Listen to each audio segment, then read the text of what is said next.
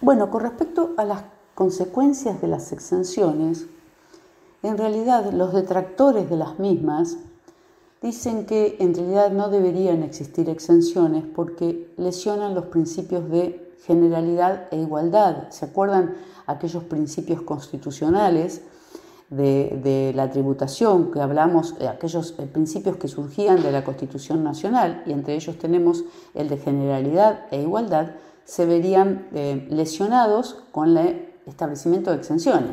Por ejemplo, imagínense que decimos, bueno, vamos a grabar con un impuesto a todos los hinchas de boca.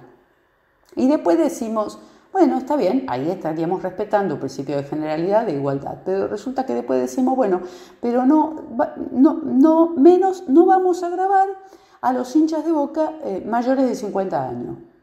De 50 años, perdón. Bueno, ahí estamos lesionando ese principio de generalidad.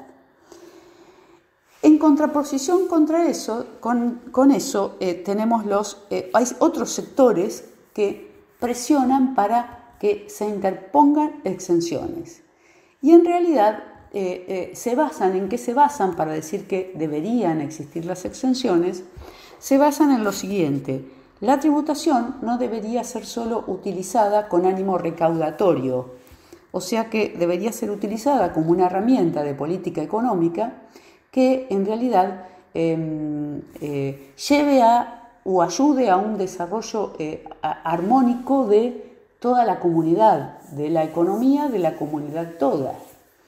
Y entonces, en este sentido, podemos ver que si vemos que la tributación podría tener como una especie de uso fiscal, que sería el ánimo recaudatorio o la recaudación, y un uso extra, extra fiscal para desarrollar estas funciones que hablamos antes, que serían eh, eh, permitir o apoyar al desarrollo eh, armónico de, la economía de una comunidad, a través de siendo como una especie de herramienta de política económica, se podría hacer de dos formas en realidad.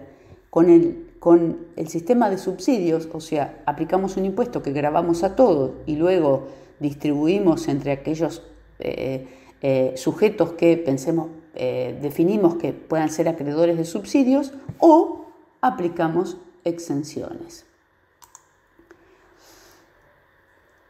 Con respecto al alcance de las exenciones, vamos a ver, se refiere a la ciencia de la interpretación. Este, este era un tema el que vimos antes, las consecuencias y las, eh, el uso de la, de la tributación y por qué establecer exenciones. Ahora vamos a hablar del alcance de las exenciones y se refiere básicamente a la interpretación, ¿verdad? Porque en realidad en materia de normas jurídicas los que interpretan las normas para casos particulares son los jueces, ¿sí? Entonces, de acuerdo a la interpretación que le dan los jueces a las exenciones, va a ser el alcance que éstas tengan. Y entonces vemos esa interpretación se va manifestando a través de la evolución de la jurisprudencia. Ahí en la evolución de la jurisprudencia tenemos algunos fallos que podemos citar, donde la Corte o los jueces se han, ido, eh, se han ido expidiendo de la siguiente manera. Tenemos un fallo Emilio Miñone, donde dice que está bien, las exenciones hay que eh, interpretarlas en forma estricta, estricta. Pero lo que hay que tener cuidado es que ese criterio de interpretación estricto de las exenciones no debería dejar afuera de las mismas a algún sujeto que el legislador eh, eh, quiso exactamente dejar fuera. O sea, si bien una cosa es interpretar estrictamente lo establecido por el legislador, y otra cosa distinta es no dejar de eximir a alguien que el legislador sí quiso hacerlo.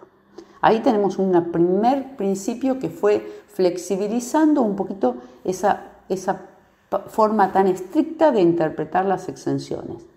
Después tenemos el fallo camarero Juan Carlos, donde dice, bueno, hay que, hay que en realidad hay que interpretar lo que el legislador quiso decir con la exención y entonces, y, a su vez interpretar todo lo que el legislador quiso dejar afuera con esa exención. ¿Estamos bien?